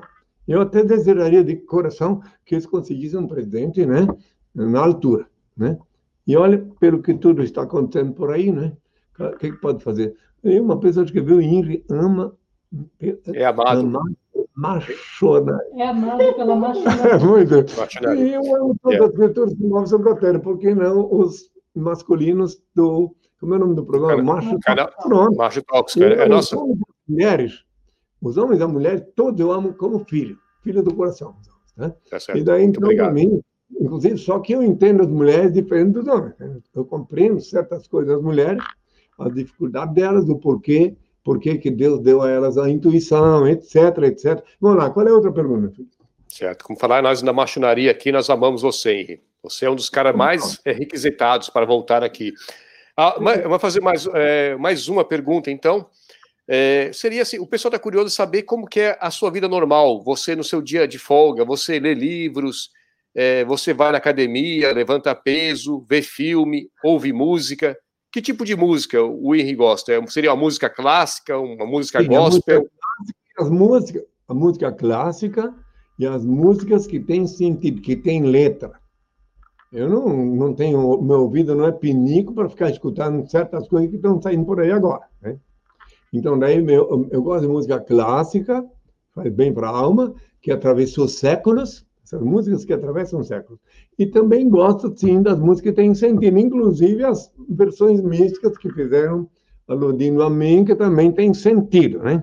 A- Além de músicas de outros, por exemplo, tem mús- músicas antigas que eu aprecio e escuto. E quanto ao exercício físico, eu caminho sempre, no mínimo, 3 quilômetros por dia. Fora Levanta peso? Hã? Levanta peso também? Também, mas não peso, assim, eu levanto aquele, como é aquele negócio, punha de ferro, né? Ok. Halteres, halteres, esses nomes Halteres. modernos. Muito bem. E também faço abdominal, né? Sempre que posso. Hã? Ah, tá, eu pedalo numa, numa bike doméstica, entende? É, enquanto eu vejo as notícias, vejo as coisas que eu tenho que ver, eu sento na bike e pedalo uma hora, uma hora e meia, às vezes até duas horas por dia, quando eu tenho tempo. Hã? Incentivo bastante a caminhada. incentivo a juventude de hoje a tirar um tempo, saindo do ócio, da, dos vícios horrorosos, tira um tempo para cuidar do corpo, que é um templo sagrado. Eu, por exemplo, penso assim, ó, meu, meu único patrimônio, que eu não possuo bens materiais, nem nunca vou possuir. Meu único patrimônio aqui na Terra é meu corpo. Então, eu tenho que cuidar dele. Eu cuido dele tanto na alimentação quanto na higiene. Eu considero sagrado o corpo que Deus me deu. E aconselho que todos pensem assim, que cuidem do corpo. Higiene fundamental. Sem essa de ficar só limpando a bunda com, com papel. Tem que lavar. Pouca vergonha. É uma vergonha, é. Tem gente pensa, pensa que vai lá. Não, tem que lavar. Essas coisas que eu ensino. Aí eu sou louco, é porque eu ensino a lavar a bunda. Ora, entendeu? É, tem, Não, tem que lavar mesmo. Em todos os sentidos, eu ensino as pessoas que vêm à minha presença como fazer, o tanto que tem que dormir. Não pode comer apressado, tem que comer calmamente, bem mastigado. De preferência, transformando o alimento em um mingau, assim, que logo vai para o digestivo. Né? Então, é isso aí. Faltou E, e livros? E, sobre É. livros, Henri? Livros? Que Ah, tipo de livros. você lê? Meu filho, E aí, li filmes? livros, livro, livros maravilhosos. Eu recomendo alguns, tá? que eu me lembrar. Por exemplo, eu li livro de filosofia, claro, eu li livro de história, muito importante. E li, recomendo que as pessoas leiam, não fiquem maldizendo Maquiavelli, porque ele foi sincero. Niccolo de Maquiavelli foi uma pessoa sincera. Ele morreu pobre, é maldade falar mal dele. Ele diz que se os homens fossem bons, os preceitos que ele estava expondo seriam ruins. Mas como são maus, ambiciosos do ganho, na hora que tu precisa deles não estão disponíveis, então, disse ele, esses preceitos que ele explicou, que o fim justifica o meio, etc, etc. Ele teve como mestre de cabeceira um dos maiores filósofos eh, de todos os tempos, Sun Tzu. É, Este Art que foi War. Hã? É da arte da guerra. É, ele, fez, ele teve um, um professor de cabeceira muito brilhante, né? Então, é, são as pessoas que, sabe, que não raciocinam, que ficam contra a verdade. A verdade tem que ser vista, sentida, vivida, a verdade, né? Então, tem outros livros muito assim, como eu falei ainda há pouco, do Madman, por exemplo. a cabala, muito importante. Hã?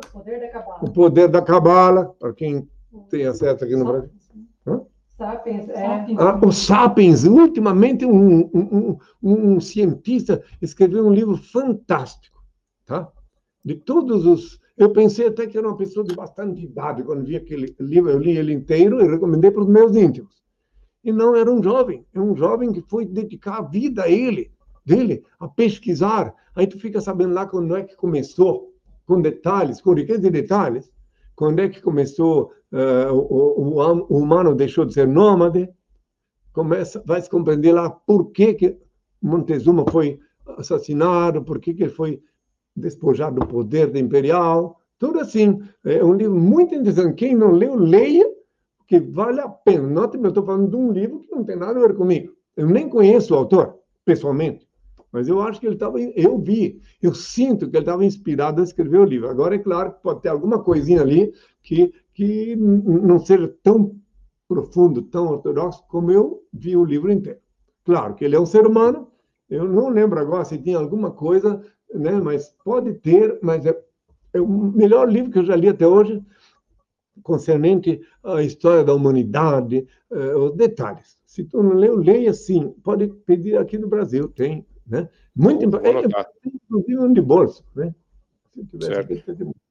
Eu vi o livro César, César Ah, também. Ah, você sabe que o Will Duran, por exemplo, foi um grande historiador, né? Então, ele leu um dos maiores da história. Ele escreveu César e Cristo, livros fortíssimos que ele escreveu. Ele escreveu um livro sobre, sobre o primeiro eh, que falou da biologia, o Anaximandro. Ó, oh, esse é o Sapiens que eu te falei, esse é um de bolso. Ah, sumiu. Não, tá parecendo, oh, mas... Esse aí, ó, aí eu fazendo propaganda de um livro, olha só. Mas não é, é porque a verdade, e eu se possa mostrar, quero que a humanidade saiba a verdade. Esse é o livro um dos mais importantes que eu já li até hoje, já que ele me perguntou sobre livro, né? Então, pronto. Perfeito. Não, é importante. Então... É, é, podem pensar, pô, eu não conheço esse autor, mas para mim o que que eu considero muito importante, que eu li, que é para enriquecer a mente. Eu, se você puder me lembrar de alguns outros que eu já li, também me façam. Ah, tem um livro que tu deverias ler, já que tu é brasileiro, não sei se aí tem. Kalila e Dim. Tu tem que pedir para alguém aqui com a, tra com a tradução do Monsieur, Monsieur Chalita. Não deixe de ler esse livro, já que tu me perguntasse, olha só, todos os personagens do livro são animais. Esse livro foi escrito, eh, esse livro aqui foi escrito há 1700 e poucos anos, mas se o autor desse livro tivesse levado a sério o que ele escreveu aqui dentro, tivesse aplicado para ele, ele não teria sido assassinado e esquartejado. Note bem que a tradução é essa aqui, ó, tradução. Kalila Dima. Ok. É. Vou, vou anotar aqui para minha lista também. Livro de filosofia, mais, mais importante que eu já li até hoje, mais rico. Entende? Esse aqui. Ele usou todo esse livro inteiro, os personagens. de frente para a câmera, senão não Eu não sei, eu não, eu não entendo de tecnologia. Aí, é perfeito. Aqui, é aqui, é? Exato. Ah, é, um pouquinho para a direita. Aí. Perfeito, Henrique. Kalila e Dima. É. Mas Monsieur Chelimpa é a tradução que eu vi, porque a tradução é muito importante. Às vezes a pessoa, uma palavrinha que o tradutor muda, já é tudo diferente. Né? Então, essa é a recomendação que eu dou. Então, quem puder, se não sei se tem aí na Inglaterra ou na Europa alguém que escreveu esse livro, mas aqui no Brasil, quem quiser, procura esse aí. Muito importante, quem sabe ler em português, é claro. Aí, uma, uma das maiores riquezas de informações que eu já li claro, nunca, nunca, jamais desdenhando ou deixando de reconhecer uh, o livro dos livros, que é a Bíblia, que, como eu disse anteriormente, repito, livro de letras mortas, repleta de fábulas, lendas, parábolas, metáforas e até charadas, que só com o Altíssimo, com a anuência do Altíssimo, podem compreender o mistério da Bíblia Sagrada. Tem o livro do Henrique Ozzi. Ah, também tem o livro do Henrique Ozzi. Ah, ia esquecendo. Caramba. Mais livro. Vamos lá. O pessoal, é, quando terminar, o pessoal fica super inteligente quando lê esses livros aí. Henricozinho escreveu um livro. Henrique, não, bota à direita. Eu tô colocando certo ali. Não, ali, tem que mostrar. Agora saiu. O escreveu esse livro, veio aqui me pesquisar durante quase dois anos. E ele escreveu esse livro com diagnóstico, com Rochat. Doutor, deixa. Tá bom. Eu, né? Com Rochat, diagnóstico. Nós não temos nenhum interesse nesse livro, que está lá no Clube dos Livros, dos Autores, enfim, está lá. Né? Eu só estou explicando que ele veio aqui durante longo tempo me interrogar. Ele é um funcionário do governo aqui do Distrito Federal, né? mas ele veio aqui me interrogar. Ele fez, inclusive, autorizei ele fazer o teste de Rochat comigo. Eu acho que eu tenho umas perguntas. Já posso invocar o pai, dar uma mensagem, né? Pode, com certeza. Muito obrigado, Henrique, por mais uma vez dar a honra de vir aqui no canal Macho Tóxico, na machonaria. Muito obrigado. Né? Inclusive, eu vou fazer o seguinte: eu tenho um fôlegozinho antes de pedir a, e passar a mensagem. Fala mais uma vez, porque aí eu não despede depois. né? Não vai fazer depois, vai falar agora, logo, do Então, programa. Então, pessoal, novamente, não esqueçam que todos os sábados, ao vivo, às 11 horas da manhã, tem Henri Cristo TV. Mandem suas perguntas através do e-mail henricristonaWeb.gmail.com e acessem www.henricristo.org.br ou henricristo.net, onde Henri já respondeu mais de 400 perguntas e onde está disponível graciosamente para download o livro Despertador Exclusivo, volume 1, repleto de fotos.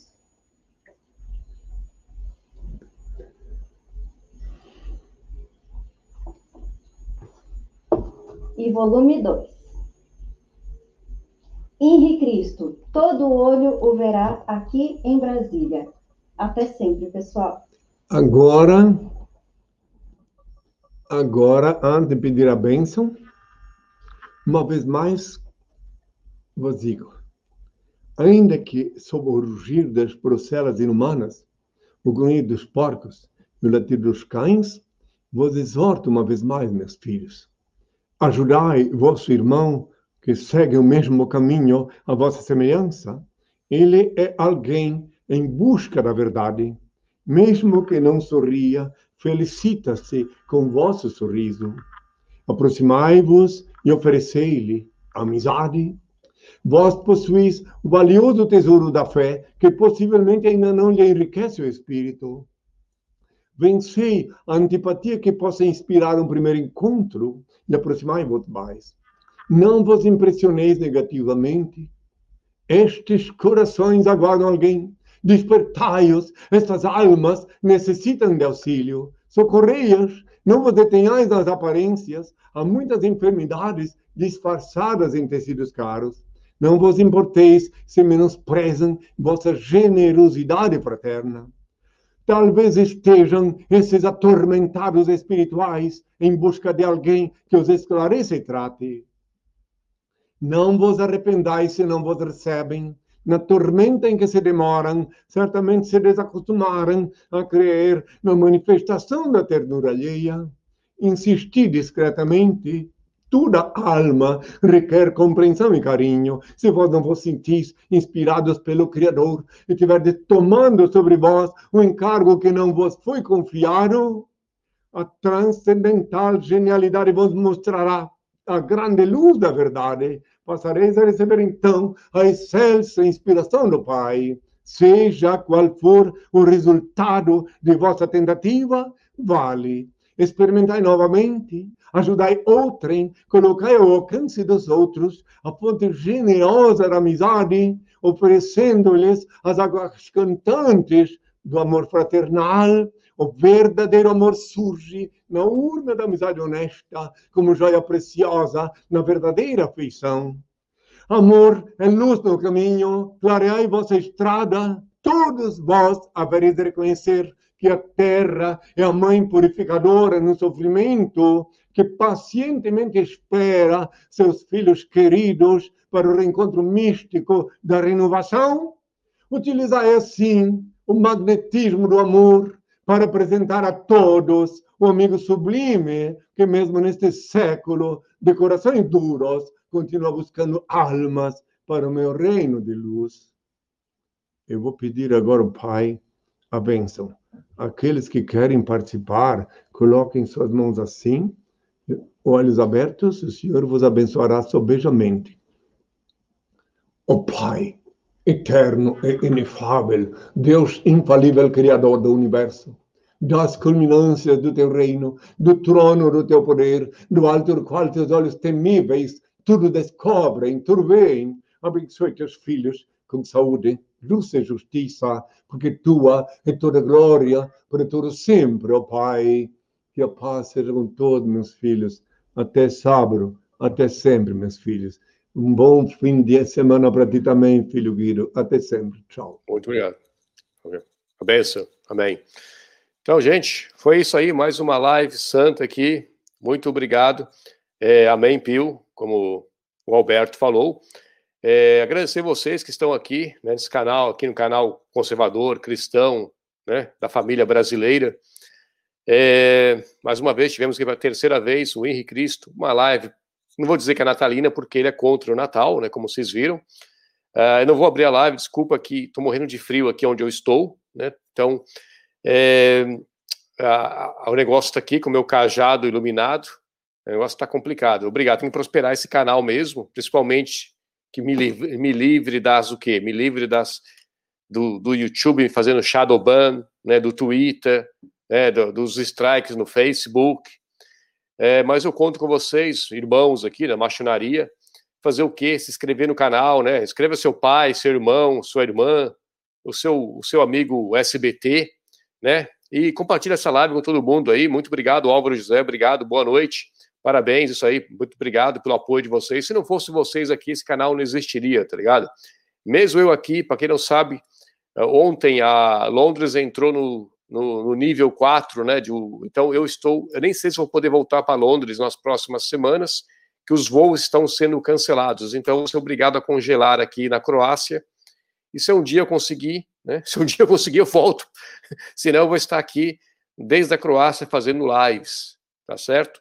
Então, muito obrigado, muito boa noite. Amanhã vai ter outra live, amanhã, amanhã vai ser às 7 horas da noite de novo.